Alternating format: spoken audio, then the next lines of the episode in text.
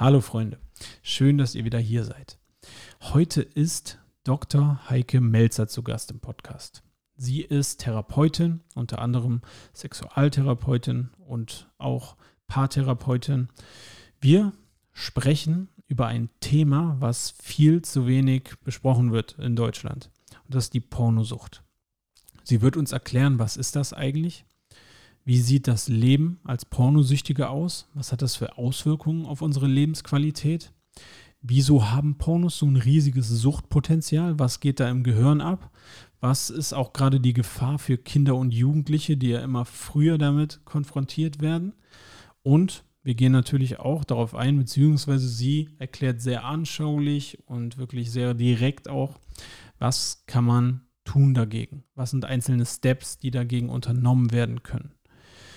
Dann gehen wir auch auf andere Phänomene ein, wie beispielsweise, dass wir in einer Kultur leben, wo Tinder allgegenwärtig ist, also viele Online-Dating-Apps. Was macht das mit unserem Sexverhalten? Was macht das mit unseren Beziehungen? Und ja, was sind aber auch Strategien oder Tools und Techniken, die wir uns aneignen sollten, um eine gelingende und positive Beziehung zu führen? Und natürlich vieles mehr.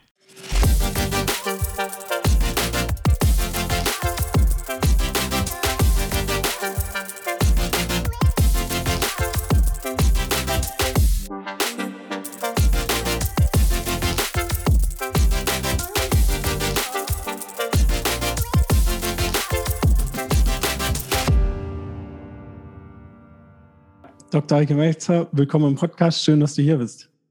Ja, hallo. Schönen guten Abend, Jan. Ich würde gerne mit einem Thema einsteigen, was ich finde, wird viel zu wenig in Deutschland besprochen, wahrscheinlich auch auf der ganzen Welt. Und äh, gerade was jüngere Menschen angeht, finde ich, wird das fast gar nicht angesprochen. Und auch aus meiner Sicht als Lehrer wird es viel zu wenig angesprochen. Und das ist die Pornosucht, weil das auch gerade, glaube ich, bei vielen jüngeren Zuhörerinnen und Zuhörern eher belächelt wird, wenn man dieses Thema anspricht. Da hast du als Therapeutin ja sicherlich ganz andere Erfahrungen. Könntest du vielleicht einmal damit einsteigen, uns zu erklären, wie das bei jemandem aussieht, der jetzt zu dir kommt, der pornosüchtig ist, weil das dann wahrscheinlich gar nicht mehr so lustig ist? Vielleicht erstmal zu der Pornosucht. Die Pornosucht ist eine Unterkategorie, äh, der, der Überbegriff ist Sexsucht oder zwanghafte sexuelle Störungen, wie das jetzt zurzeit in der internationalen Klassifikation von Erkrankungen bei der WHO hinterlegt ist. Aber zwanghafte und süchtige sexuelle Verhaltensstörungen haben sehr viele Ähnlichkeiten und genauso wie Gaming Disorder die erste anerkannte Verhaltenssucht ist. Das war vorher eine Impulskontrollstörung und wurde auch als zwanghafte Störung gesehen und so wird das auch mit der Porno- oder der Sexsucht passieren. Die Leute kommen, weil es ein schambesetztes Thema ist, aus fünf Gründen zu mir und zwar immer meistens dann, wenn es eskaliert. Das kann sein, äh, sie entwickeln sexuelle Funktionsstörungen. Da gibt es drei wesentliche äh, erektile Dysfunktionen, auch bei jungen Männern. Das war ja früher die Domäne der älteren Männer. Die haben äh, Orgasmus, Verzögerung, also es nicht mehr fertig werden mit einem realen Partner. Das geht meistens unter Pornografie noch ganz gut, aber mit einem ganz anderen Setting sind diese Konditionierungsprozesse halt nicht mehr so repetitiv abrufbar und man wird halt nicht mehr fertig. Und partnerbezogene Lustlosigkeit in Langzeitbeziehungen sodass die Partnerin, der Partner sich halt beschwert, dass gar nichts mehr läuft. Und wenn man dann den Internetverlauf anschaut, sieht man, dass sehr wohl noch was läuft. Dann gibt es Probleme, das sehe ich immer wieder äh, mit der Arbeit oder eben auch, dass die Leute mit der Schule nicht fertig werden, Studium nicht abschließen, weil sie viel zu viel Zeit in der Pornografie verbringen oder dann vielleicht auch erwischt werden oder sind müde, wenn sie morgens dann in den Unterricht kommen, nicht mehr ausschalten können. Äh, ein, schlimmer Grund, warum die Leute kommen, ist, wenn die Polizei morgens äh, die Smartphones und Laptops, die eigenen und die der Eltern und äh, die der Familienangehörigen mit abräumt, äh, in, bei Verdacht auf Sichtung von Missbrauchsmaterial. Und da wir alle nicht genau wissen, was wir da so sichten und manchmal in Chats, manchmal Fotos zugeschickt bekommen, ist, glaube ich, diese Awareness auch für die katastrophalen Folgen, weil die Gesetzgebung hat sich hier stark verändert, noch nicht bei vielen so angekommen, dass man sich da tiefe Gedanken macht. Und das ist dann wirklich ein Wake-up-Call. Ich habe Leute, die versenken sehr viel Geld dort, also auch die Camchat-Geschichten. Da müssten wir uns vielleicht auch mal unterhalten, was überhaupt Pornografie ist. Das ist ja nicht nur bewegtes Bild, sondern mhm. Ähm, aber da, dort jetzt eben auch mit Interaktion mit realen Personen, wo ich für die Minute zahlen muss. Es gibt es auch in Texten und so weiter. Und auch vielen sind da übrigens auch die Straftaten nicht so ganz klar, äh, weil die immer denken, ja, ich gucke ja auf legalen Quellen und auch dort kann man also durchaus Missbrauchsmaterial an sich anschauen. Aber eben ähm, äh, dann, wenn das Geld ausgeht, also wenn das Erbe verspielt ist oder wenn größere Beträge, also durchaus in München auch mal fünfstellige Beträge im Monat da durchgeschleust werden, äh, dann wird das manchmal schon sehr schmerzhaft, wenn das Spielgeld auf einmal fehlt. Und ähm, dann natürlich partnerschaftliche Konflikte auch. Also wenn äh, die Partnerschaft ja, aufgekündigt wird, weil der oder ich sage es jetzt mal klischeehaft, derjenige oder manchmal auch sie äh, dann nur noch vom Internet sitzt und sich eigentlich gar nicht mehr um die Partnerschaft kümmert, Partnerschaft vernachlässigt, das sind so diese Wake-up-Calls und das sind die Gründe, warum die Leute dann auch tatsächlich meistens sehr akut meine Hilfe aufsuchen und dann so eine Art äh, Crash-Programm hinlegen wollen, ganz viel erfahren wollen darüber. Aber das sind natürlich die harten Aufschläge und viele Menschen sind so auf der Reise und merken halt, dass sie schon bei der einen oder anderen äh, Sache die Kontrolle verlieren oder Toleranzentwicklung, Dosissteigerung, dass sich Vorlieben verschieben, dass man längere Zeit schaut, dass man so diese Interesse an realen Personen verliert oder sich immer vergleicht mit dem, was man sieht und natürlich dann Probleme generiert, weil Probleme sind negativ bewertete Ist-Soll-Differenzen. Und wenn der Sollwert sehr hoch gesetzt wird, meistens wird ja, äh, wenn keine Erektion stattfindet, diese Stellen werden rausgeschnitten oder bestimmte Filter werden rübergelegt oder äh, wenn man sich immer mit 18-Jährigen vergleicht und 50 äh, oder 60 ist, dann hat man natürlich ein Problem. Ja, also all diese Sachen sind die negative Kehrseite. Ich würde immer sagen, Pornografie ist ein Genussmittel so wie Schokolade. Äh, wenn man sich nur noch von Schokolade ernährt, hat man ein Problem. Wenn man sich, wenn man zu viel Pornos schaut, kann es Probleme gehen, denn die Dosis macht das Gift. Mhm. Oh, heftig. Äh, das hast du ja sehr beeindrucks, äh, sehr eindrucksvoll beschrieben. Ähm, wieso ist das so, dass Pornografie so ein riesig hohes, jetzt aus meiner Sicht zumindest, ähm, vielleicht ist es anders, aber so ein riesiges Suchtpotenzial hat? So alles, alles, was belohnungsassoziiert ist, ist auch dafür ja, ähm, prädestiniert, dass man übermäßig äh, konsumiert. Das können äh, stoffgebundene Süchte sein, aber eben auch Verhaltenssüchte, über die viele Menschen noch gar nicht so wahnsinnig viel wissen und das auch noch nicht so richtig verstehen. Aber große Konzerne verstehen das exzellent die, ähm, ja, die, die Dopaminzufuhr im Gehirn, im Belohnungssystem, ist die Währung des Belohnungssystems so zu triggern, dass man eben äh, sich immer wieder an diese sozialen Medien oder TikTok-Videos oder ähm, Shopping-Portale oder ähm, äh, Instagram und so weiter immer wieder wendet oder eben auch zur Pornografie, weil das, das alte Gehirn, also das, was unterhalb der Großhirnrinde sitzt, da, wo das Belohnungssystem sitzt, da, wo die Triebe organisiert werden und auch die Gefühle äh, reguliert werden, die können halt nicht so richtig unterscheiden zwischen realen Partnern oder virtuellen Partnern. Und der Körper reagiert ja ganz archaisch darauf, also mit einer sexuellen Erregung. Und die ist dann natürlich auch noch so dass sie im Prinzip erstmal nebenwirkungsfrei daherkommt. Also wie auf Knopfdruck kann ich das produzieren und ich kriege keinen Korb, ich muss keine Werbung machen, also kein, mich, mich werben, ich muss mich nicht adaptieren, ich kriege ständig neue Reize. Das Belohnungssystem möchte gerne neue, starke Reize haben. Das Doofe daran ist, dass ich mit der Zeit Toleranz entwickle, abstumpfe, mich irgendwann auch ähm, in Videos finde, wo ich sage, das entspricht ja eigentlich gar nicht meiner ursprünglichen Neigung, aber die normalen Videos, mit denen ich erstmal gestartet bin, hören mich halt einfach nicht mehr an und dann vergeht mehr Zeit. Und dann möchte man das, was man gesehen hat, vielleicht auch mal ansatzweise realisieren. Dann bekommen, kommen Potenzstörungen hinzu, dann hat man so ein Schuld- oder Schamgefühl. Und äh, dann spricht man mit dem Partner, der Partnerin halt nicht offen darüber. Und das ist dann wie so ein negativer Kreislauf, der dann eintreten kann. Ich, es kann aber auch sein, dass Paare das konsumieren, dass man sich einfach informiert, dass man vielleicht auch damit spielt mit Voyeurismus, Exhibitionismus und einfach darüber auch Erfahrungen sammelt, vielleicht auch auf eine gewisse Form, dass es jetzt erstmal in so einem Schutzmodus der eigenen vier Wände ist. Also es gibt auch viele positive Aspekte, aber wie gesagt, die Dosis macht das Gift und die Verführungsreize sind genauso wie bei Süßigkeiten. Also Nutella, wissen wir alle, ist ein geschlechtes Fett drin, Kristallzucker. Äh, aber es wird halt, es schmeckt halt super gut auf einem Brötchen morgens und wir werden immer wieder verführt, diesen starken Reizen, diesen Superreizen nachzugehen und die sind halt bei der Sexualität und beim Essen ähnlich stark.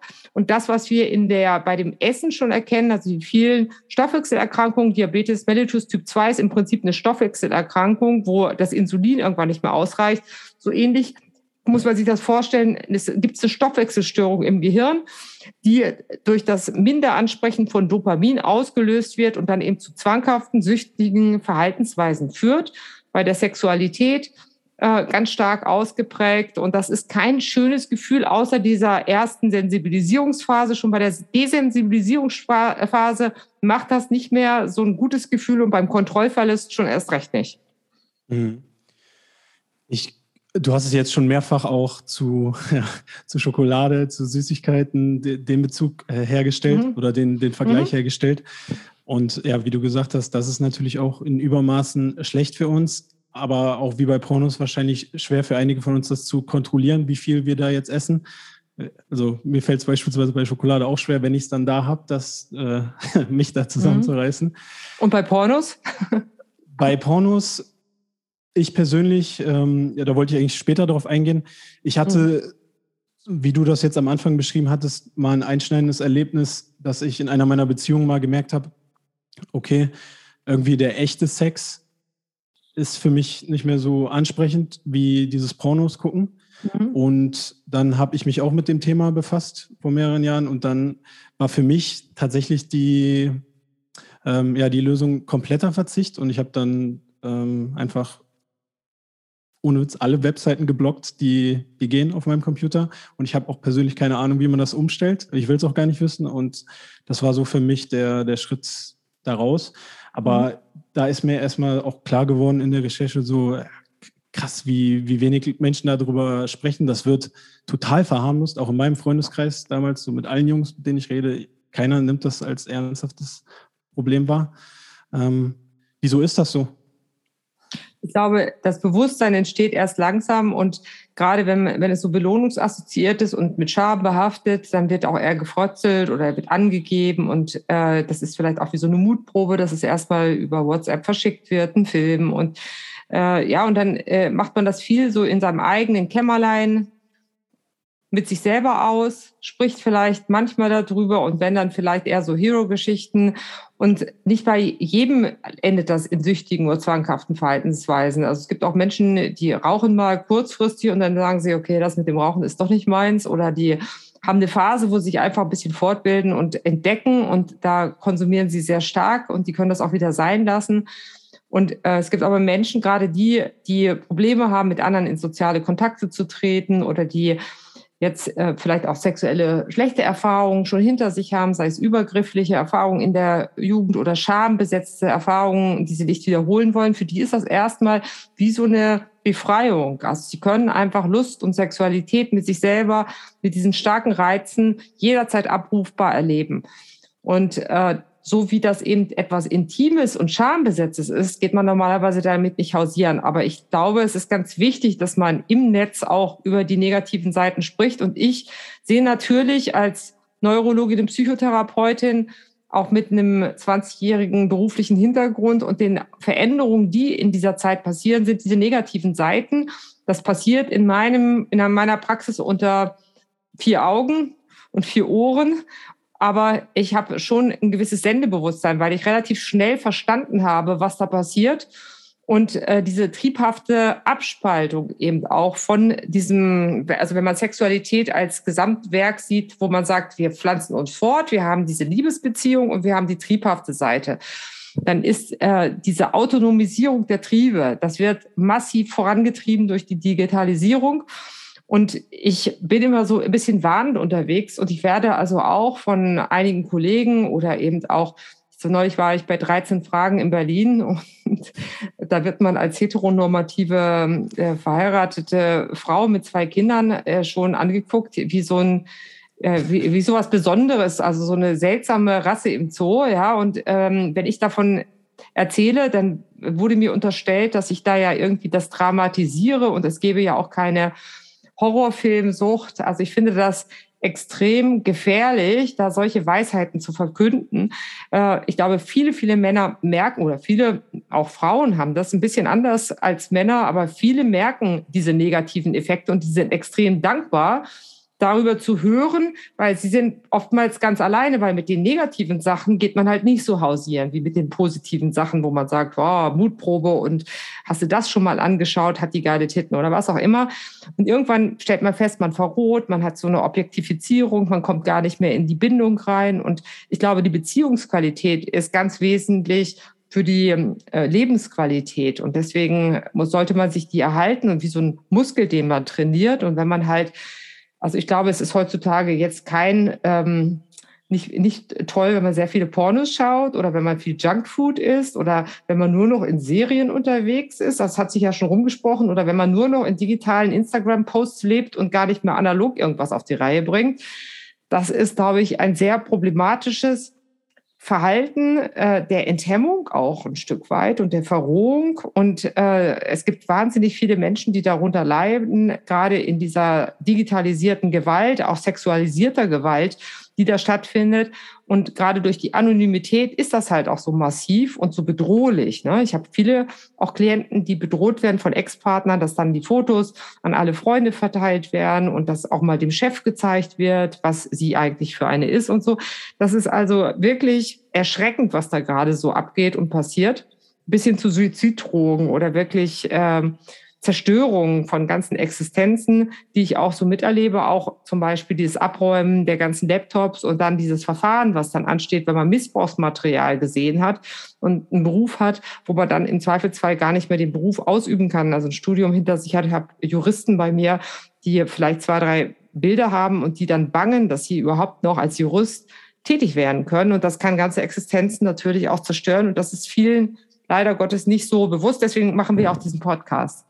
Ganz genau. Ich finde es, genau wie du gesagt hast, das weiß kaum jemand, kaum jemand beschäftigt sich damit und damit ist es auch so unglaublich wichtig, dass du das auch so offen und klar kommunizierst, wie ich finde, was ich auch sehr, sehr toll finde. Ich, also mich würde es persönlich auch nochmal interessieren, nochmal in so die Altersspanne Jugendliche reinzugehen, weil bei mir zum Beispiel, ich bin Klassenlehrer von einer achten Klasse und mhm ich weiß ganz genau, dass da schon einige über Pornos reden, Pornos geguckt haben. Mhm. Ich bin jetzt nicht verantwortlich für Sexualkunde zum Beispiel, aber ich kann mir beim besten Willen nicht vorstellen, dass in irgendeiner Art und Weise da über Pornografie geredet wird in der Schule oder darüber kommuniziert wird, gewarnt wird oder irgendwas in die Richtung. Wieso ist das gerade in dem sensiblen Alter nochmal ein, vielleicht ein besonderes Thema? Also ich glaube, dass das sehr viel früher schon stattfindet. Also meistens schon in der Grundschule bei den Kindern, wo die Eltern sich haben scheiden lassen. Dann haben die, also die, die sehr früh ein Smartphone haben, sind oftmals die, wo ein, ein Elternteil zum Beispiel nicht regelmäßig anwesend ist, damit es im Kontakt bleiben kann mit dem Kind.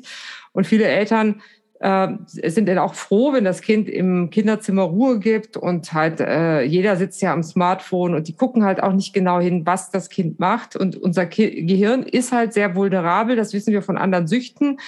Und das wissen wir auch, wenn wir Versicherungsprämien abschließen bei jungen äh, Männern, die gerade ihren Führerschein gemacht haben. Das äh, ist sehr, sehr, sehr teuer wenn man dann anfängt zu fahren, weil man dann einfach die Impulse doch nicht so richtig kontrollieren kann und auch diese Süchte. Also die Dealer stehen vor den Schulen, Alkohol, Nikotin, das wird alles so in dieser Zeit angelegt, weil wir halt einfach eine, eine Reifung des Gehirns haben, und zwar das Frontalhirn, was irgendwann dieses Minus reinmacht und diese Kontrolle uns ermöglicht, reift langsamer als das archaische Belohnungssystem.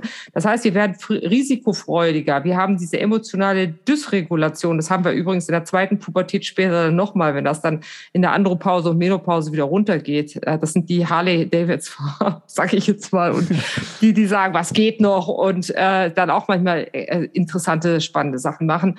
Aber gerade in dieser Zeit ist das Gehirn noch sehr, sehr vulnerabel, ist auch noch sehr flexibel und dort finden Prägungen statt. Ne? Es gibt so eine Phase, das kennen wir bei Hunden zum Beispiel. Wenn man die erziehen will, dann gibt es ein bestimmtes Zeitfenster, wo man das sehr gut machen kann. Und so ähm, werden wir auch geprägt von dem, von der Kost, die wir essen, von dem, was wir uns geistig zufügen. Und es macht einen großen Unterschied, ob wir Fantasy-Romane lesen, diese dicken Schinken, oder ob wir uns mit Pornos zwei, drei Stunden am Tag zuspulen, weil sich vielleicht die Eltern streiten oder äh, die anderen Jungs das auch machen und das irgendwie cool ist. Und es gibt ja dann dieses gute Gefühl. Und natürlich spricht man nicht so gerne darüber, vielleicht noch in der Peergruppe, aber eben schon mit dem Lehrer nicht mehr. Und ich glaube auch, Sexualkunde gehört halt nicht nur in den klassischen Biologieunterricht, auch in Informatik, in Deutsch, in verschiedensten vielfältigen Fächern muss man das immer wieder ansprechen und auch den Eltern, die haben da eine Rolle.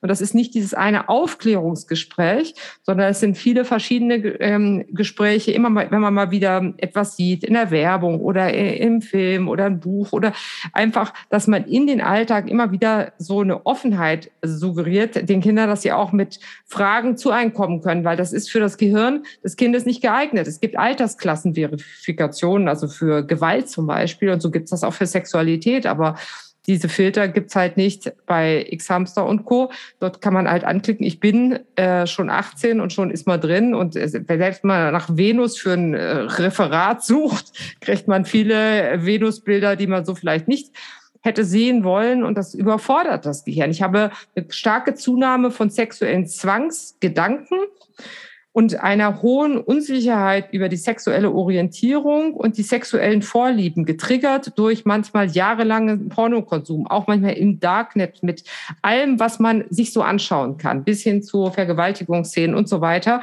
Und diese Jugendlichen, manchmal noch nicht 18 Jahre, sagen, die, die ringen ähm, um ihre Identifikation, die sind noch nicht so ich-stabil und sagen, ich habe ja alles schon gesehen, könnte ich ein Vergewaltiger werden? Warum gucke ich mir immer transsexuellen Sex an? Was, was hat das mit mir zu tun? Diese Unsicherheit auch äh, in der geschlechtlichen Identifikation und dieses All-Inclusive-Buffet, was wir ja haben. Also wir können ja unser Geschlecht bestimmen äh, jetzt neuerdings. Und äh, äh, also wir haben eine überfrachtende Auswahl von Möglichkeiten. Und ich halte es übrigens für äußerst fragwürdig, dass ein 14-jähriges Kind äh, entscheiden kann, ob es zum Beispiel eine Geschlechtsumwandlung bekommt oder ähm, äh, hormonelle äh, Veränderungen macht, also weil das Gehirn einfach, also ist, ich finde es eine Überforderung des Gehirns und auch äh, der Person, weil wir haben häufiger die Fälle, dass wir dann mit 18 sagen, oh, das war eine falsche Entscheidung. So, und da gibt's ja auch eine gewisse sagen wir mal, also ich, ich, glaube, man sollte das nicht den Kindern alles überlassen, solche schwerwiegenden Fragen, sondern äh, äh, und wir sollten uns auch fragen, was die Pornografie mit dieser Unsicherheit der sexuellen Identität und Orientierung denn zu tun hat. Ne? Weil gerade hier in der Uniklinik in München werden viele Mädchen ähm, zu, äh, also die mit ihrem Geschlechtsidentität nicht ähm, ähm, ja, zufrieden sind, vorstellig. Und äh, das liegt sicherlich auch an der Rolle der Frau in, den, in der Pornografie, dass man sagt, ah, scheiße, also das, das finde ich jetzt nicht so gut, da wäre ich doch lieber ein Mann. Ja, weil ähm, die Frau halt doch eben häufig äh, so eine äh, ja, sehr sexualisierte Rolle da übernimmt und das gefällt manchen nicht. Und die sagen, nee, also ich kann mich mit meinem Geschlecht eigentlich gar nicht identifizieren. Ja, also das wird auch noch in Zukunft, glaube ich, zunehmen. Wow, faszinierend. Den Zusammenhang habe ich noch nie, äh, ja, habe ich noch nie so drüber nachgedacht. Das ist ja, sehr, sehr, sehr spannend. Äh, bevor, ja, bevor wir vielleicht in das Thema nochmal reingehen, was, also du hast jetzt schon klar gesagt, für Kinder und Jugendliche ist das nichts. Es gibt Altersgrenzen nicht ohne Grund. Aber was ist jetzt mit jemandem, der zu dir kommt und beispielsweise sagt, bei mir, also ich schaffe es nicht von alleine. Ähm, ich kann nicht aufhören, Pornos zu gucken und das hat mhm. vielleicht auch noch die Nebenwirkungen, die du beschrieben hast. Ich bekomme keinen mhm. Hoch mehr beim Sex. Mhm. Äh, ich hänge stundenlang zu Hause mhm. und äh, gucke mir abends Pornos an. Ich schlafe nicht mehr, dann versage ich in der Schule, im mhm. Studium oder in meinem Beruf. Ähm, mhm. ja, ich weiß nicht mehr weiter. Wie genau. Da das sind, ja, das sind die, äh, äh, die dann auch einen Kontrollverlust haben und das stellt man meistens erst weg, wenn man versucht aufzuhören. Also so meistens so wie beim Alkohol auch. Man trinkt halt so immer mal regelmäßig und dann auch mal alleine und dann sagt man immer, da ich kann, könnte ja auch aufhören und versucht man es mal und stellt halt fest, man ist immer wieder relativ schnell wieder zurück und konsumiert. So, ähm, äh, also wenn man Kontrollverlust hat, wenn man negative Effekte festgestellt hat, ist das allererste, sich einfach zu informieren. Also wenn ich mein Verhalten und wir können mal sagen, es ist eine schlechte Gewohnheit, nennen wir es nicht Sucht, das hat immer so ein äh, oder Abhängigkeit oder Zwänge, das hat äh, so einen pathologisierenden Charakter. Aber sagen wir mal, ich habe mir wirklich was Schlechtes angewöhnt und ich möchte ja äh, eine gute Gewohnheit daraus machen. So das allererste ist, sich zu beschäftigen mit der Thematik, so wie wir uns jetzt beschäftigen, weil viele, die sagen, ups, als ich das gehört habe, habe ich mich da wiedererkannt. Ähm, vorher habe ich das gar nicht so erkannt. Ja, ich hätte man mich gewarnt, hätte ich vielleicht schon früher äh, eingelenkt, aber das Gehirn ist neuroplastisch bis ins hohe Alter. Das heißt, wir können uns immer auch, und das ist sehr individuell unterschiedlich, neue, bessere Gewohnheiten angewöhnen. Und das Wissen ist meistens nicht schädlich. Also wenn ich weiß, wie der glykämische Index ist und was, was ein Bulletproof Coffee ist und äh, wie äh, Kohlenhydrate auf den Insulin und auf das Alter, das ist auch nochmal ein Podcast-Thema, Sinclair und Co. wirkt, dann kann ich vielleicht, wenn ich das im Kopf habe, mein Verhalten einfacher verändern, wenn ich ähm, äh, sage, ich investiere in langfristige Gesundheit oder ich äh, trainiere mein Frontalhirn in der Steuerungsfähigkeit, im Belohnungsaufschub und das ist wie so ein Muskel, den ich trainiere und da habe ich auch, wenn ich ins Fitnessstudio gehe, eine Vorstellung, wie mein Körper nachher geshaped werden soll. Und so kann ich mir das auch vorstellen, dass ich einfach bestimmte, und da muss man unterschiedlich unterscheiden, wie man das dann macht, aber dass man erstmal sich über diese Thematik ausreichend informiert. Ich habe dieses Buch Scharfstellung geschrieben. Das soll auch nicht mit dem erhobenen Zeigefinger herkommen, sondern einfach, es beschreibt einfach die Veränderungen, die ich in der Praxis sehe, durch Pornografie, durch Casual Sexpartner, käufliche Sexpartner, Sextoys. Äh, das größte Kapitel ist Porno und Sexsucht und auch die Wirkung auf Kinder und Jugendliche. Aber auch der, die Webseite von Gary Wilson, Your Brain on Porn, das ist mein Kollege, mit dem ich auch einige Videocalls gemacht habe, bevor er leider verstorben ist. Der hat das sehr, sehr früh in Amerika schon erkannt und hat auch eine große Gruppe über seine TED Talks und so erkannt, äh, äh, erreicht. Also das wären sicherlich gute Quellen, wo man einfach schon mal ein bisschen schauen kann. Äh, Cornelius Roth hat ein Buch geschrieben, das heißt Sexsucht. Auch wenn da Sexsucht draufsteht, ist, kann man das auf Pornosucht genauso übertragen. Äh, da gibt's viele interessante Bücher in diesem Bereich. Also einfach erstmal das Wissen, das fördert, dass ich mein Frontalhirn, also meine kognitive Entscheidungshoheit, die ja beim, bei der Sucht halt in, in eine ja, äh, außer eine Dysbalance gekommen ist. Ja, da ist das Belohnungssystem, das sagt, wie so ein Krümelmonster mehr, mehr, mehr. Und das Frontalien hat nichts mehr zu melden. Es gibt es also tatsächlich auch hirnorganische Untersuchungen, dass die graue Hirnsubstanz im Frontalien abnimmt. Aber ähm, es gilt halt, dieses Frontalien zu stärken. So. Und dann ähm, muss man, wie bei allen Süchten, in die Abstinenz gehen. Und das ist etwas, was man unterschiedlich angehen kann. Also es gibt die Hardcore-Leute, die sagen, Finger weg, keine Masturbation, keine Superreize. Ach so, sexuelle Superreize ist für mich Pornografie, ständig wechselnde casual oder käufliche Sexpartner und Sextoys. So, also keine Superreize, weil natürliche Reize eines Partners, der gestern, heute und morgen und vielleicht noch in zehn Jahren an, an, der, an deiner Seite äh, ist, das, ähm, das kann ich konkurrieren. Und wenn ich aber in einer, Partner, in einer Partnerschaft bin und dann vielleicht sogar noch Kinder aufziehen möchte, ist das ein Muskel, den man dringend braucht. Auch wenn das nicht ganz einfach ist, aber man sollte ihn bei Zeiten trainieren. So, ähm, dann kann man aber auch sagen, nee, ich verzichte nur auf diese Superreize, aber Masturbation ist wie so eine Art Ausgleich. Also ich habe jetzt keinen Partner, ich masturbiere und viele merken dann, das geht ja irgendwie gar nicht. Das ist so ein bisschen wie ein Eis essen, wenn man vorher die Spritze vom Zahnarzt gesetzt hat. So, das macht irgendwie nicht mehr so viel Spaß, das dauert viel länger, da fehlt irgendwie so dieses Dopaminblitzeln im Kopf. Und unser größtes Sexorgan sitzt halt im Kopf und das wird halt massiv gefüttert über die Pornografie. Und die Peripherie wird halt über die Sextoys enorm ähm, äh, super stimuliert. So, also alle, alle, alle ähm, Superreize weglassen. Aber Masturbation ist noch erlaubt oder eben partnerschaftlicher Sex, also dorthin, wo es auch mal später, also in die Zielvariante, in der man auch später mal ankommen möchte. Weil das ist bei der Sexualität wie beim Essen. Wenn ich jemanden sage mit Übergewicht, pass auf, du hast so viel gegessen, nichts, zero. Das macht er vielleicht irgendwie eine Zeit und dann geht er auf ein Zahnfleisch. Das führt natürlich dazu, dass schnell Gewicht abgenommen wird. Aber das führt nicht dazu, dass gesunde Verhaltensweisen etabliert werden. Deswegen sagt man, so ein halbes Kilo pro Woche ist maximal oder manchmal auch ein Kilo, je nachdem, von welchem Ausgangsgewicht man startet.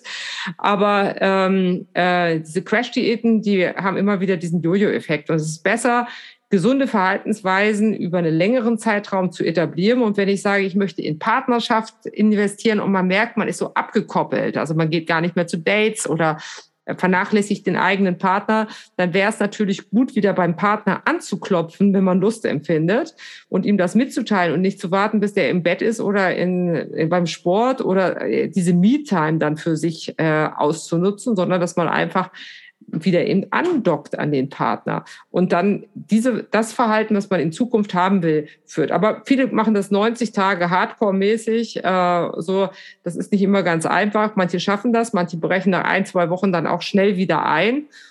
Ähm, äh, aber dann führt das dazu, dass das Dopaminsystem sich wieder normalisieren kann. Wenn man nicht gleichzeitig praktisch dann äh, in League of Legends, Legends oder was weiß ich da, sagen wir mal, sein Dopamin rausknallt in anderen äh, Bereichen oder ständig dann irgendwie in Instagram und TikTok und äh, ähm, Netflix nur noch Serien schaut. Also man sollte dann vielleicht auch mal irgendwie mal einen Spaziergang draußen machen, Freunde wieder treffen, sich ein gesundes Essen herstellen. Ähm, äh, Studium oder äh, äh, berufliche Ziele weiterverfolgt, vielleicht auch mal irgendwie äh, einen Sport beginnen. Also irgendetwas Gesundes anstelle dessen, weil man kann das eine wegnehmen und das sind ja oftmals viele Stunden. Also ich habe Klienten, die haben auf einmal 20 Stunden in der Woche mehr. Das äh, läppert sich dann doch.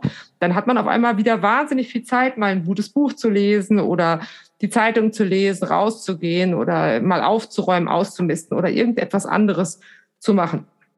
So, und ähm, dann gibt es flankieren dazu Gruppen.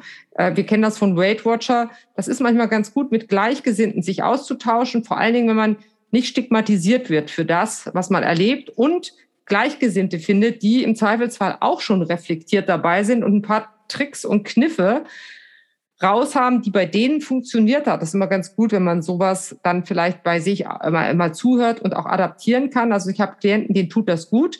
Die arbeiten so wie bei den anonymen Alkoholikern nach dem Zwölf-Schritte-Programm. Man muss nicht alles gut finden. Meines, von meinem Geschmack her sind ein paar Sachen zu strange. Also mir gefällt nicht, dass diese, die Begriffe zu religiös sind.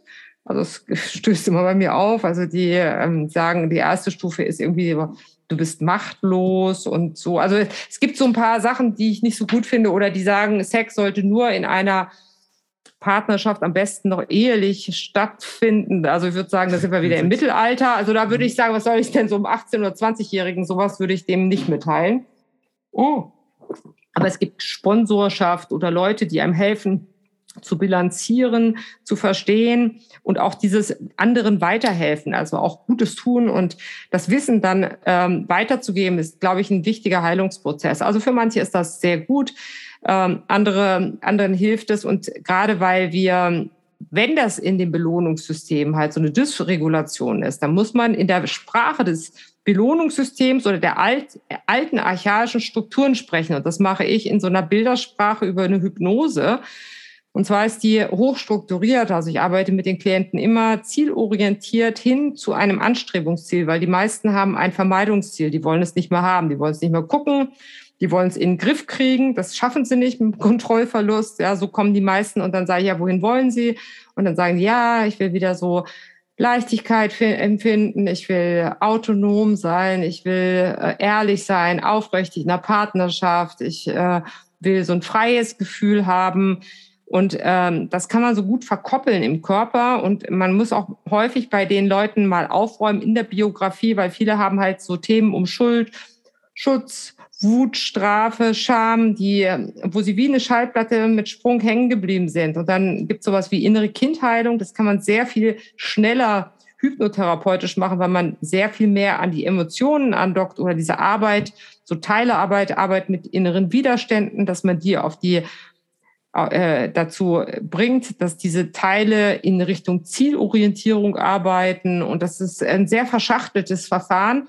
Aber meiner Erfahrung nach ist es so, dass dieses äh, Verfahren die Leute dann befähigt, tatsächlich das, was sie kognitiv verstanden haben, den Schalter umzudrehen. Und dann äh, zieht nicht die eine Richtung in die eine Seite und die andere in die andere, wie bei den, bei den Süchten, sondern es hilft halt auch, äh, so abgespaltene Sachen wieder zu integrieren, zu heilen und dann gemeinsam quasi nicht so abgespalten äh, sich äh, immer auf dem auf der Stelle zwei Schritte vor, drei Schritte wieder zurück, so im Jojo-Effekt zu bewegen, sondern wirklich äh, äh, dann sein Ziel auch zu erreichen. Und das ist, wenn man sich das manchmal auf der Zunge zergeht, ja doch ein jahrelanger Vorlauf. Und da sollte man sich dann auch schon ein paar Monate Zeit geben, äh, um da so ein Bewusstsein zu schaffen, weil das die Sucht vernebelt ein. Äh, dieser Brain Fog zieht halt immer auf, so äh, Nebel des Grauens, ja. Und dann hat man schon wieder vergessen, was man eigentlich wollte. Und da muss man wirklich ganz aktiv dran sein, Tagebuch schreiben. Äh, man sollte auch gucken, sehr genau schauen, achtsam mit sich selber, in welchem Status ist man überhaupt. Also manchmal hat man viel Kraft und viel zu wuppen und manchmal ist man froh, wenn man wirklich Basissachen am Tag überhaupt hinbekommt. Und also da gibt es viele verschiedene Tricks und Tools. Man sollte über seine externen und internen Trigger Bescheid wissen und sowas wie Pornoblogger, das ist eines von ganz, ganz, ganz vielen Sachen. Aber Pornoblogger, meine Erfahrung, also meine Klienten können die immer umgehen. da gibt's immer Schlupflöcher. Aber es ist so ein bisschen wie wenn ich mir, wenn ich abnehmen möchte, dann sage ich, ich esse am gedeckten Tisch das macht es schon mal ein bisschen schwieriger. Da fällt schon mal das Essen am Kühlschrank, an der Tankstelle oder im Auto und Snickers oder sowas fällt halt weg. Das muss gedeckt sein.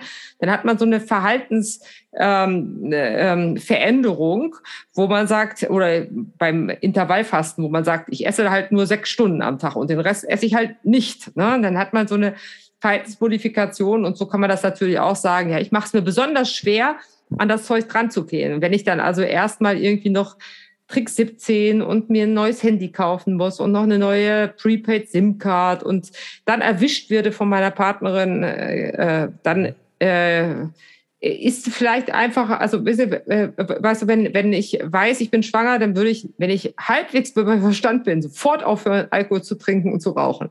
Da weiß ich aber auch genau, es hat sofortig eine Auswirkung. Ja, und man muss sich halt solche Brücken auch bauen. Und äh, bei dem einen funktioniert das, bei dem anderen das. Und äh, ich glaube, ganz viele Sachen kann man selber machen, indem man liest und sich damit äh, auseinandersetzt. Und die Leute, die nicht vorankommen oder die immer wieder Schiffbruch erleiden, und manchmal ist das schon sehr trickreich und sehr auch sehr spannend mit der Historie verwo verwoben, dann äh, das sind die Leute, die dann auch wirklich beim Psychotherapeuten sitzen. Und da müssten sie auch noch das Glück haben, zu einem Psychotherapeuten zu kommen, der sich mit der Thematik ernsthaft und intensiv auseinandergesetzt hat. Und das ist leider noch leider, leider Gottes noch Mangelware. Wow, erstmal ganz vielen Dank dir für deine total detaillierte und auch mit den einzelnen Phasen und den ganz vielen Tipps, ja, für die tolle Antwort. Ich glaube, dass alle, die jetzt zuhören und äh, hört euch das einfach nochmal an oder schreibt mit. Also ich äh, habe jetzt beispielsweise mitgenommen am Anfang, was du gesagt hast mit dem Informieren, wie dein Buch beispielsweise, das auch in den Shownotes verlinkt wird, das könnt ihr euch dann ähm, bestellen. Äh, dann diese Abstinenzphase, die, die äh, hilft. Hast du das da darauf bezogen, dass in dieser Phase, wo das vermieden werden sollte, äh, hilft da sowas wie Tagebuch schreiben? Meintest du, das passt in, in dieser Phase? Also, ja, ja, klar. Also auch, dass man sich immer wieder seine Ziele vor Augen hält, weil dieser Brain Fog, also dieses Nicht-Hinschauen, klassischerweise sieht der Süchtige seine Sucht zuletzt. Also die Süchtigen sagen, hey, bist du ein Spießer? Und die drehen, also manche sind ja sehr wortgewandt und angriffslustig und sagen, hey, kontrollierst du mich jetzt schon wieder? Und ähm, das macht ja jeder und ähm, minimieren und ähm, im Abspalten, das, was ich gemacht habe, weiß ich schon gar nicht mehr. Das ist, das, ähm, also es hilft einfach, sich selber immer wieder zu fokussieren. Und leider ist ja Fokussierung und Aufmerksamkeitsspanne nicht die Kernkompetenz unserer Generation. Und deswegen ist sowas altmodisches wie Tagebuch schreiben manchmal äh, wirklich hilfreich, dass man sich fünf Minuten Zeit nimmt, sich morgens fokussiert. Ne, es kann auch Meditation sein, alles, was frontalhirn stärkend ist. Das ist gut. Belohnungsaufschub, ähm, Willensstärke, Achtsamkeit, da kann Meditation oder Achtsamkeitstrainings oder äh, sich auch in anderen Bereichen sportlich etwas vornehmen und das wirklich durchziehen. Bei jedem Wetter morgens mal eine halbe Stunde rauszugehen und zu joggen oder was auch immer, ähm, welcher Sport einem da liegt. Das ist auf jeden Fall sehr hilfreich. Das führt auch dazu, dass das Selbstwertgefühl steigt, dass die Selbstwirksamkeit steigt. Und wenn ich dann stabiler bin in meinem Ich und mit mir zufriedener bin, dann brauche ich auch nicht mehr so zu diesen ähm, Belohnungsreizen, die mich eigentlich zerstören gehen.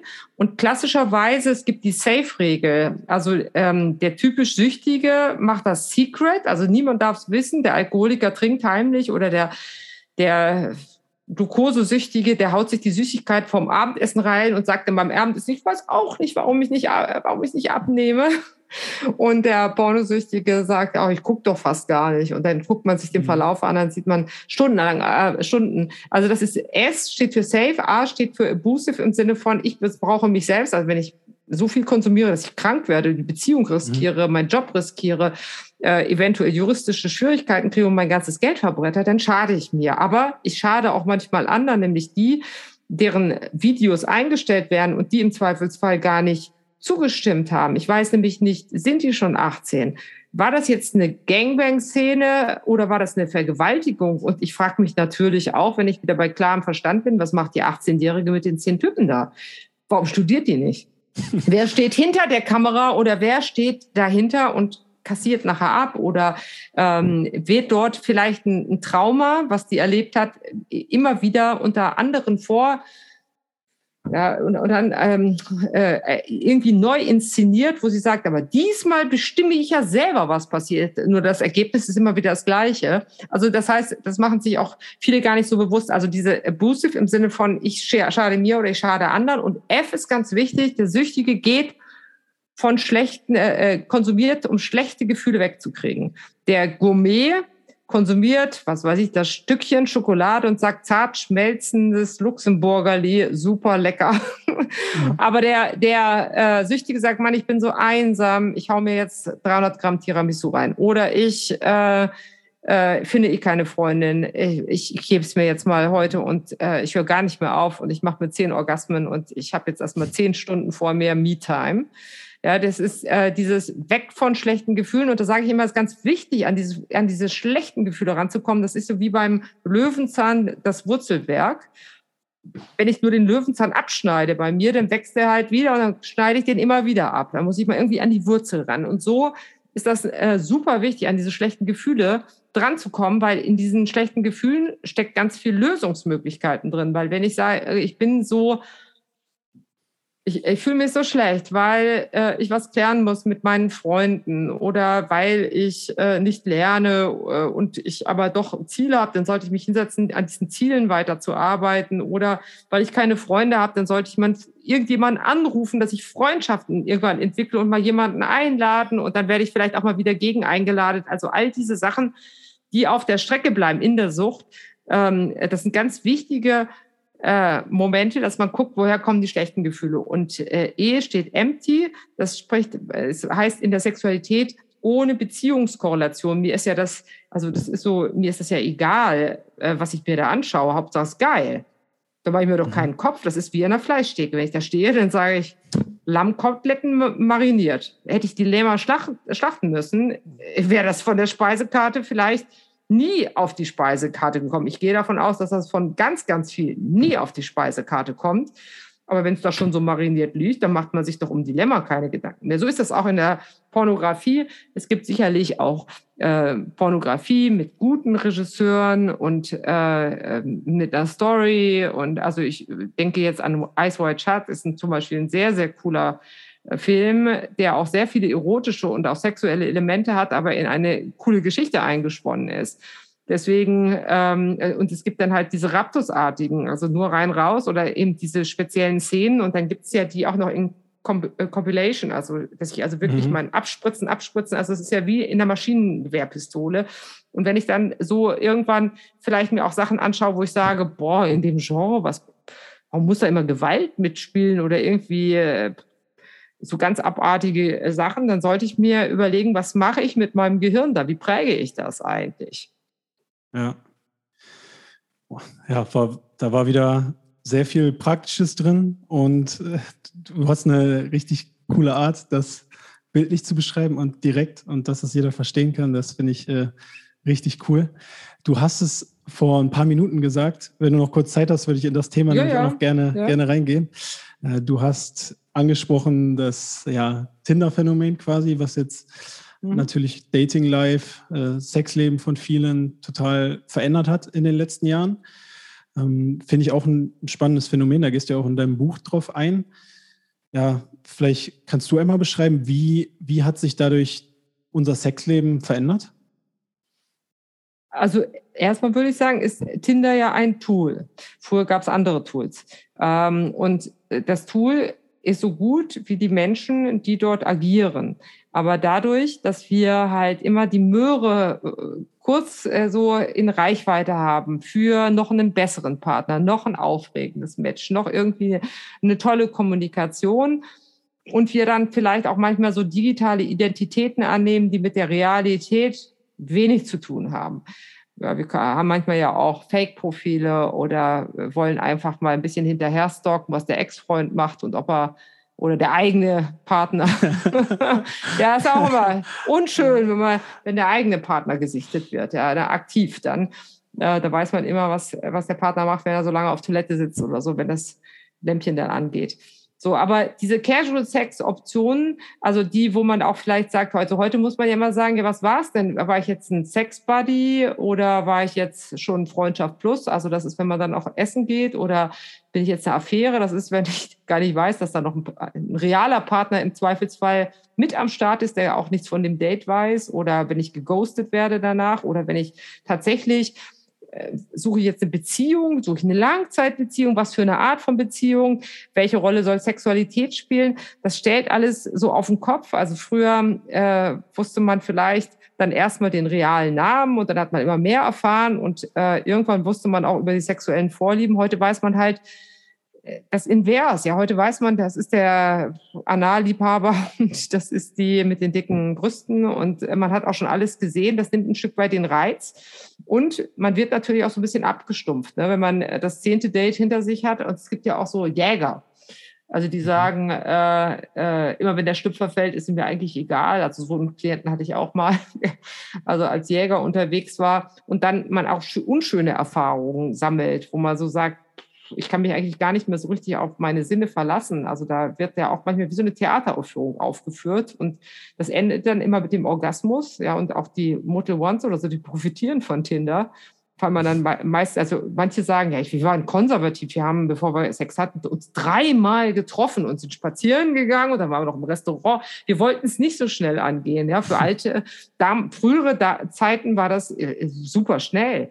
Es hat sich also sehr viel dadurch verändert und heute frage ich nicht mehr, ja, äh, wie haben Sie sich kennengelernt, sondern ich sage, auf welchem Portal, auf welcher App haben Sie sich kennengelernt. Und wenn einer sagt, nee, das war beim Freund beim Abendessen, sage ich, echt wirklich? Gibt's das noch? Ja. ja. Früher war das eher so, dass man gesagt hat, ja, ich habe da irgendwie so eine Zeitungsannonce und ich war beim Heiratsvermittler oder sowas. Das war ja hochgradig stigmatiert und äh, äh, das ähm, stigmatisiert und das war ja eher etwas, was man nicht so offen erzählt hat. Wo heute ist das ja gang und gäbe. Man fragt ja einfach mal nach dem Tinder-Profil und wenn man in einer fremden Stadt ist, hat man ja auch relativ schnell einen Buddy, äh, mit dem man was machen kann. Ja, das ähm, macht, äh, es ist einfach, aber es macht auch, sagen wir mal, es entwertet Beziehungen und das ist auch ein sehr, sehr gefährliches Tool, weil man halt so schnell Ersatz findet. Das heißt, dieses Ausharren bei einem Partner und mit dem langfristig in der, äh, auch Probleme zu lösen, auch wenn es mal haarig wird.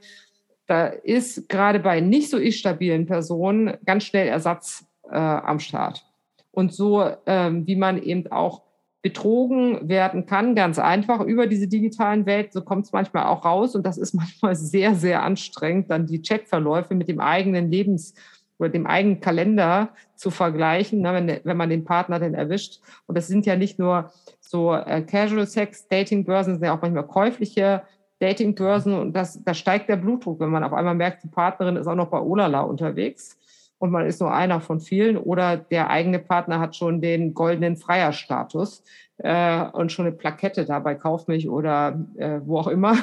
Das ähm, ist dann manchmal, endet da manchmal in der Hyperventilation und beim Termin bei mir. Das kann ich verstehen. Aber ist wahrscheinlich ja auch, um wieder auf die Schokolade zurückzukommen, wieder ähnlich wie Süßigkeiten, hat so mhm.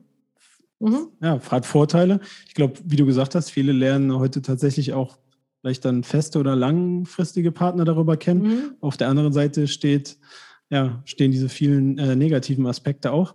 Was ich auch mhm. bei diesem Tinder-Phänomen interessant finde, ist, dass ja auch nur ein gewisser Teil von Menschen da profitiert und quasi Sex-Dates hat und einige nie was abbekommen, so dass diese, dass diese Verteilung auch total ungleich ist. Ich weiß nicht, ob man immer alle eingespielt bekommt, ähm, aber ich weiß, dass bei Instagram manchmal äh, Fotos sehr, sehr viele Likes generieren und man weiß eigentlich nicht wieso. Also das ist auch dieses, äh, das äh, wirkt direkt aufs Belohnungssystem. Das führt dazu, dass man immer wieder versucht, diesen, das ist so wie beim Jackpot, wenn da, da, da, da, da, da, da, das Geld so rausfällt, ja, diesen Jackpot äh, zu erreichen. Und äh, äh, ich glaube schon, dass da einige sich auch mittlerweile so evolutionär adaptiert haben, dass sie einfach hervorragende Chancen haben bei Tinder und andere sind vollständig frustriert und sagen, ja, ist alles nur Fake und wie verroht sind die Leute und die sind nur so oberflächlich die, die haken so ein paar Sachen ab und wenn die nicht stimmen, sind sie schon wieder weg. Oder wenn der, wenn der Orgasmus da ist, also auch solche Sachen, ja, da wird der Partner dann einfach mal so im Sex-Chat als Masturbationsvorlage genommen, ohne es zu merken und auf einmal ist der, derjenige weg weil man äh, fertig ist. Also und solche. Also da, ich glaube, da haben viele Leute viele interessante Geschichten zu erzählen, aber äh, in jedem Portal sind sehr unterschiedliche Menschen und ich habe auch also gerade meine Sexsüchtigen sind dann eher bei den seriösen Portalen, weil die sagen, ja, ich stelle mich doch nicht bei Sexportalen an. Ich verkaufe mich als 40-jähriger Heirats-, Bindungs- und äh, äh, Kinderliebhaber, bindungswillig. Und dann kriege ich die richtig guten Frauen ins Bett und da brauche ich mich nicht anstellen, sondern da stellen die sich bei mir an und ich komme zu meinem Ziel und dann bin ich halt weg. Ja, also da investiere ich die, was weiß ich, 90 Euro bei Parship oder Elite-Partner also überall gibt es Mogelpackungen. Mhm. Ja, spannend. Mal ein anderes Thema, was vielleicht nicht mhm. so negativ behaftet ist. Du hast jetzt auch, ähm, oder wir haben darüber geredet, es ist heute ein bisschen schwieriger in den Partnerschaften oder es gibt viele Versuchungen oder viele Möglichkeiten, schnell fremd zu gehen über solche Portale. Dennoch ist es ja eines der erfüllsten Dinge, die wir in unserem Leben haben können, eine funktionierende und schöne Partnerschaft zu haben. Mhm. Da begleitest du ja auch Menschen. Mhm. Was sind da wichtige Skills oder wichtige Sachen, die wir berücksichtigen sollten als, als Paare, um mhm. eine funktionierende Partnerschaft zu führen? Also ich glaube, als Paar tut man sich ja zusammen und dann entwickelt man einen Wir-Gedanken. Das heißt, man fängt nicht mehr an, so eine Gewinn-Verlust-Rechnung zu machen oder gar ein Gefangenen-Dilemma. Das machen eher die Krisenpaare, sondern dass man einfach sagt, ich erreiche mit dir etwas, was ich alleine nicht erreichen kann, zum Beispiel Kinder oder zum Beispiel irgendeine Immobilie kaufen oder was auch immer da, also große Entscheidungen im Leben, die wuppt man mit einem Partner oder einer Partnerin einfach viel leichter, als wenn man ganz alleine ist. Und ähm, äh, also dieses Wir-Denken zu etablieren, und äh, mein Kollege Arnold Retzer aus Heidelberg hat diesen Begriff resignative Reife oder reife Resignation, ich verwechsel es immer, geprägt. Ich finde ihn irgendwie so ganz schön, also den anderen nicht zu verändern, verändern zu wollen, sondern auch im Zweifelsfall, also die 20 Prozent, die halt nicht passen, irgendwie zu ertragen und zu akzeptieren, weil im Zweifelsfall gibt es die bei jedem neuen Partner auch wieder, weil am Anfang haben wir die Projektionsfläche und da laufen die Bilder unsere eigenen Bilder. Das hat mit der Person erstmal nichts zu tun. Hauptsache, die Person ist eine gute Projektionsfläche. Und irgendwann kommt der Alltag. Und natürlich gibt es da auf der Nähe-Distanz-Ebene ähm, äh, oder auf der Ordnungs-Unordnungsebene so kleine Ja, immer wiederkehrende Themen. Und da muss man dann einfach großzügig sein und irgendwann auch immer mal wieder die rosarote Brille aufsetzen und sich die Partner auch ein Stück weit schön schauen. Äh, dann äh, vielleicht auch so eine Kämpfernatur zu entwickeln, dass man einfach sagt, ja, es gibt die Phase, da kann ich mich umschauen. Das ist vielleicht von, weiß ich nicht, von 14 bis 30 und dann gibt es die Phase der Familiengründung und das ist ja doch noch etwas, wenn man nach der Sinnhaftigkeit vieler von vielen Leuten fragt, das äh, schon noch ganz oben steht. Und wenn ich Kinder am Start habe, dann stelle ich meine eigenen Bedürfnisse ein Stück weit hinten an, weil ich bin 24 Stunden fremdbestimmt, auch wenn die in der Schule sind. Ich muss wissen, dass die in der Schule sind und dass die auch wieder nach Hause kommen. Und ich muss mich um die Hausaufgaben kümmern. Und ähm, bis sie dann irgendwie aus dem Nest sind und Flügge sind, das ist eine lange Zeit. Und diese 20 Jahre sollte man irgendwie versuchen zu kooperieren und man sollte auch nicht denken, das ist ein Selbstläufer, gerade in der Sexualität. Also wenn man nicht ständig was dafür tut, ist das wie mit der Ernährung und dem Sport man nimmt zu. Und wenn man sich so Paare anschaut, dann passen die wenigsten in ihre Hochzeitsklamotten, weil sie einfach, nachdem sie den Deckel drauf gemacht haben, mal sagen, okay, jetzt kommt die Couch Potato, äh, Zeit, jetzt kann ich die, äh, äh, jetzt kann ich, brauche ich mich nicht mehr hübsch machen für den Partner, jetzt lasse ich einfach mal die Jeans und das blöde T-Shirt an. Ähm, ich mache mich nur hübsch, wenn Gäste kommen und man wird nicht mehr so aufmerksam. Und das ist halt wenn das anfängt, ist das immer ein ganz schlechtes Zeichen. Dann fühlt man sich nicht mehr wertgeschätzt und dann ist so ein bisschen so ein, ähm, und auch diese, sagen wir mal, die Rollenverteilung ist ja auch immer nicht so ganz einfach. Also wenn man ein Kind hat, wer steht denn nachts auf und wer macht was? Ähm, und wer übervorteilt den anderen, dass man immer wieder dieses Wir entdeckt, so dass man sich auch ein Stück weit attraktiv hält und dass man immer wieder etwas macht, dass die Sexualität auch neue Anregungen kriegt, weil sonst ist das irgendwann äh, wird das immer weniger, weil die Liebe braucht Nähe, Erotik braucht Abstand. Und wenn die Liebe wächst, nimmt die Erotik halt irgendwann ähm, Abstand. Und gerade wenn Kinder kommen, so zwei, ein, zwei Terroristen, die äh, dann in der Ritze liegen, dann äh, muss man so nach zwei, drei Jahren, wenn man dann irgendwann wieder aus dem Trauma des, der frühen äh, Kinderaufzucht draußen ist, irgendwann wieder anfangen, sich auch mal wieder als Paar äh, zu sehen und sich auch wieder Zeit zu nehmen und dann auch tatsächlich mal einen Babysitter äh, zu engagieren, sodass man also auch mal das Ich und das Wir zu zweit auch wieder lebt und nicht nur als Mutter und Vater agiert. Ja. ja ich glaub, und auch ganz, ganz wichtig, vertragstreu bleiben. Also wenn ich was vertraglich ausgemacht habe, dann sollte ich diese Verträge einhalten, weil sonst wird das Fundament touchiert. Und das Fundament ist Vertrauen, auf dem Partnerschaften aufbauen. Und das sollte ich auf jeden Fall gucken, dass ich mich, und zwar ich eher im Sinne, dass ich den eigenen Hof sauber halte bei mir. Weil der Partner hat ja seinen Hof sauber zu halten. Und es gibt so sehr übergriffige Partner, die also sehr eifersüchtig sind oder den Partner sehr einschränken, übergriffig kontrollieren. Das ist sicherlich auch Gift in der Beziehung. Also man sollte sein eigenes Verhalten immer wieder ähm, hinterfragen, weil es ist ein viel eher größerer Hebel, etwas in der Partnerschaft zu verändern, als immer den Partner zu verändern. Ja, das waren auch wieder sehr spannende, spannende Sachen. Und, und man muss zwischen lösbaren und unlösbaren Problemen differenzieren. Es macht keinen Sinn, okay. sich an unlösbaren Problemen abzuarbeiten. Und das machen auch viele. Unlösbare, was sind unlösbare Probleme? Unlösbare Probleme sind ähm, Charakter. Also den Charakter kann man schlecht verändern. Also man kriegt einen Extrovertierten schlecht zum Introvertierten und man kriegt einen Frühaufsteher schlecht zum äh, früh ins Bett gehe oder äh, nee, früh, also den Frühaufsteher zum, äh, zur Nachteule und umgekehrt. Also es gibt so ein paar Sachen, wo man einfach sagt, ja, da muss man vielleicht auch liebevoll hingucken und sagen, ja, da hat er einen gewissen Tick oder hat sie einen gewissen Tick. Aber gut, ich fand es ja auch mal liebenswert. Äh, da, am Anfang findet man das ja alles so ein bisschen originell und liebenswert. Später grätscht es dann so in den Alltag rein. Aber manche Sachen lohnt sich nicht so wahnsinnig aufzureiben oder wenn man merkt, man hat zehnmal gesagt und es kommt einfach nicht an. Das ist dann auch nicht ein Grund, direkt aus der Ehe zu gehen, aber es könnte ein Grund sein, um auch irgendwelche Ansprüche zu begraben. Ne, es kann, kann auch mhm. dazu führen, dass dann Beziehungen kaputt gehen, wenn man also mein Leitsatz im Leben ist, der, der weniger will, führt. Das ist so in Verhandlungen ist das immer ganz gut, aber auch in Partnerschaften. Ne? Im Zweifelsfall ein bisschen weniger, weil der, der sitzt am längeren Hebel. Und da muss man manchmal Einstellungsveränderungen machen und weniger wollen und sich nicht an unlösbaren Problemen abarbeiten. Ja, was ich auch spannend fand, was du am Anfang gesagt hattest, ja, sich auch ähm, weiterhin Mühe geben für den Partner, beispielsweise äh, attraktiv halten, gesund halten. Aber auch, was mich da noch interessieren würde, weil ich es auch bei vielen so im Umkreis mal so mitbekommen habe, bin ich dafür verantwortlich oder ich finde es vielleicht auch so ein Missverständnis, dass manche denken, so der Partner ist dafür verantwortlich, dass es mein Wohlbefinden hoch ist, dass mhm. es mir gut geht so. Und da sehe ich auch häufiger immer wieder so Streitereien. Ist das, ja, ist das einfach ein komplettes Missverständnis, einfach komplett Bullshit, zu sagen, mein Partner ist dafür verantwortlich, dass es mir gut geht und nicht, ja, ich muss auch was dafür tun, ähnlich wie ich mich attraktiv halten sollte für meine mhm. Partnerin, wie ich mich gesund halten sollte. Bin ich mhm. selber auch dafür verantwortlich, dass ich mhm. auch mein Wohlbefinden hochhalte?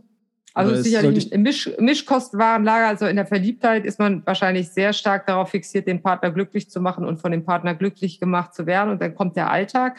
Und ich glaube, in der Sexualität äh, ist es äh, sogar von Vorteil, wenn man äh, egoistisch ist und sagt, ich äh, muss selber schauen, dass ich mich wohlfühle und dass ich meine Wünsche, äh, also der andere ist ja kein Gedankenleser und ähm, gerade eben in der Sexualität gibt es solche, es gibt so Masters- und Johnson-Übungen, wo Egoismusregel Vetorecht besteht. Also jeder, der aktiv ist, bleibt bei sich. Und viele Paare machen diesen gordischen Knoten äh, bis dahin, dahin, dass man sich zum Beispiel während der Sexualität selber nicht berühren darf, weil das macht ja der Partner.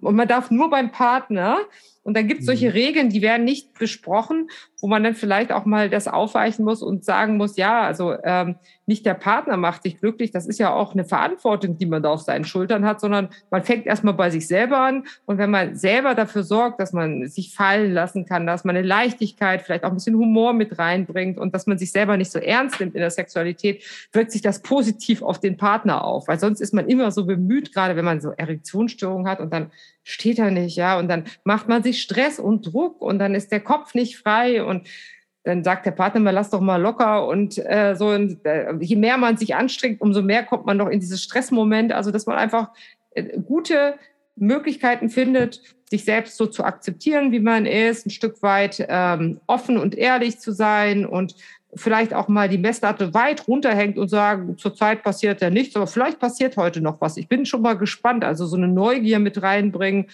und gerade diesen Leistungsgedanken ein Stück weit rausbringt aus der Sexualität, den haben wir ja schon da draußen immer schneller, höher, weiter und den wollen wir in der Sexualität eigentlich nicht so haben und äh, ja, ist ähm, gerade auch so diese Schönheitsattribute, also die uns von äh, vielen Instagram und Filtern vorgespult werden. Ja, also ich finde es hochgradig schlimm, wenn Frauen schon mit 30 anfangen, sich Botox zu schritten und mit Filler und Analbleaching und die kleinen Schamlippen, äh, also die kleinen großen Schamlippen oder Vulvalippen verkleinern und dann die Brüste vergrößern.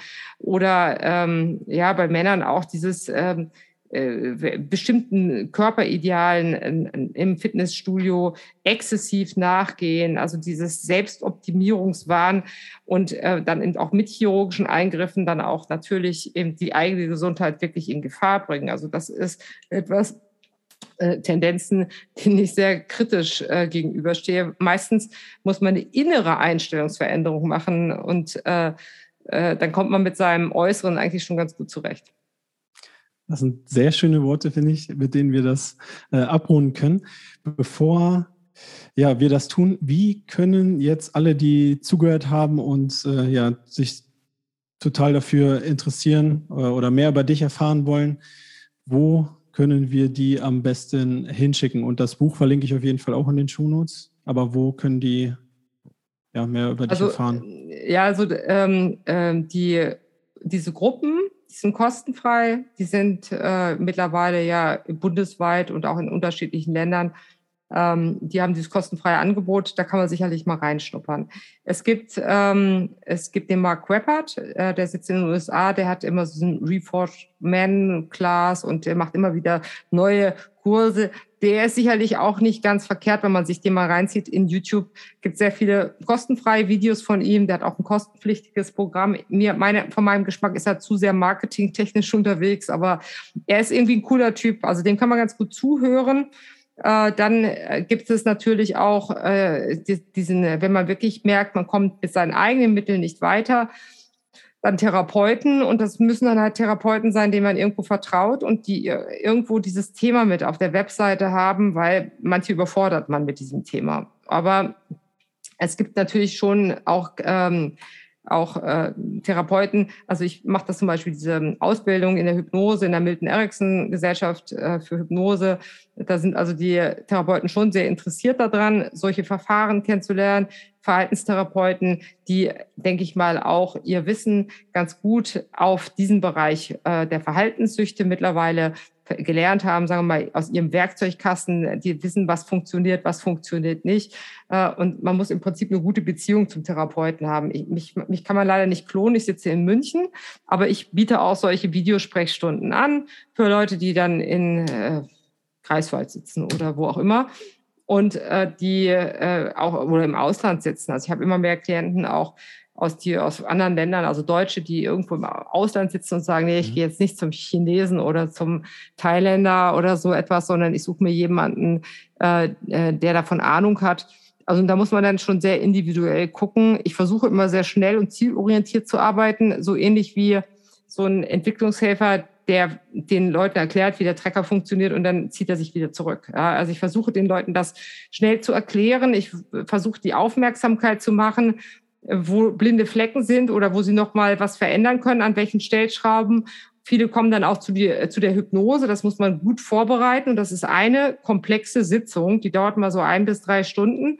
Das macht aber schon einen großen Unterschied, wenn man das Unbewusste mit dabei hat. Und das ist für viele nochmal eine gute Sache, um da tiefer einzusteigen, auch dieses ganze Thema innere Kindheilung. Stefanie Stahl, äh, jahrelanger Bestseller, das ist sicherlich auch etwas, was man mal lesen kann, wenn man merkt, da könnte was in der Vergangenheit nicht so gut, gut und rund gelaufen sein, dass man also da so einen Frieden, eine innere Befriedung findet mit seinem inneren Kind und da eher freundschaftlich unterwegs ist und äh, gut aufpasst, dass das da ähm, gut versorgt ist in sich, ja, wie man so etwas macht. Sowas erkläre ich halt. Äh, aber ja, es gibt verschiedene Wege und viele sind ja nicht zwischen Schwarz und Weiß gibt es viele Graustufen. Und viele, die jetzt zuhören, merken vielleicht an der einen oder anderen Stelle, ups, da muss ich doch ein bisschen aufpassen. So wie wenn man merkt, äh, ups, die Hose ist jetzt schon ein bisschen eng, dann lenkt man mal dagegen. Also da ist man noch nicht hm, esssüchtig oder hat dann irgendwie Fettsucht, sondern man hat vielleicht ein bisschen zu viel gegessen und muss mal gegenlenken. So ist das auch mit der Pornografie, dass man sagt, hm, das war jetzt einfach zu viel. Und äh, die Leute, die es schaffen, ich weiß nicht, wie es dir geht, aber nach einer gewissen Zeit lässt dieser Suchtdruck nach. Am Anfang denkt man sich, boah, ich brauche das jetzt und jetzt und jetzt und Einschlafhilfe und Stressabbau und Belohnung und äh, zum Aufwachen. Und irgendwann sagt man sich, verdammt, jetzt habe ich schon zwei Wochen gar nicht mehr so dran gedacht. Also es geht vom Radar weg. Und irgendwann sagt man sich, was hast du dir eigentlich die ganze Zeit reingezogen? Ne? So wie man auch seinen Geschmack neu adjustieren kann, indem man halt äh, mal auf Zucker verzichtet und auf einmal ist ein Apfel wieder hervorragend süß und schmeckt auch super lecker, wenn man ihn sich ab und zu ähm, mal, mal nimmt. Aber dann muss man halt aufpassen, dass man nicht süchtig ist. Also wenn man einen Kontrollverlust hat, manche können halt nicht mehr schauen. Genauso wie manche keinen Alkohol mehr trinken können, weil sie diesen Kontrollverlust haben. Und es ist heute verdammt schwer, auf Alkohol zu verzichten, weil er so ubiquitär vorhanden ist und auf Pornos noch schwerer, weil er noch weiter verbreitet ist. Also das ganze Netz und das Smartphone, der kommt ohne heute noch aus, ist natürlich voll mit Pornografie. Und da muss man, denke ich mal, irgendwie so äh, sich positionieren, damit man langfristig gesund bleibt, partnerorientiert bleibt und seine PS auf die Straße kriegt, seine Aufmerksamkeit, äh, Fokussierungsfähigkeit noch da ist, Willensstärke, Selbstwirksamkeit. Also das sind alle solche diese Sachen, aber auch dort nicht in Richtung Selbstoptimierungswahn, sondern sagen wir mal in so einem gesunden, in so einer gesunden Dosis, ne, wo man äh, die Kirche noch im Dorf lässt, aber trotzdem so ein bisschen achtsam ist auf das, dass es nicht, nicht in so eine süchtige oder zwanghafte Richtung entwickelt. Dankeschön. Auch insgesamt vielen, vielen Dank dir für die wirklich klaren Worte und für die vielen praktischen Tipps auch und wie du das wirklich toll erklärt hast. Also ich fand es mega, mega interessant. Ich glaube, da haben auch ganz viele viel mitgenommen. Und ja, also wirklich vom ganzen Herzen Dankeschön. Ja, bitte.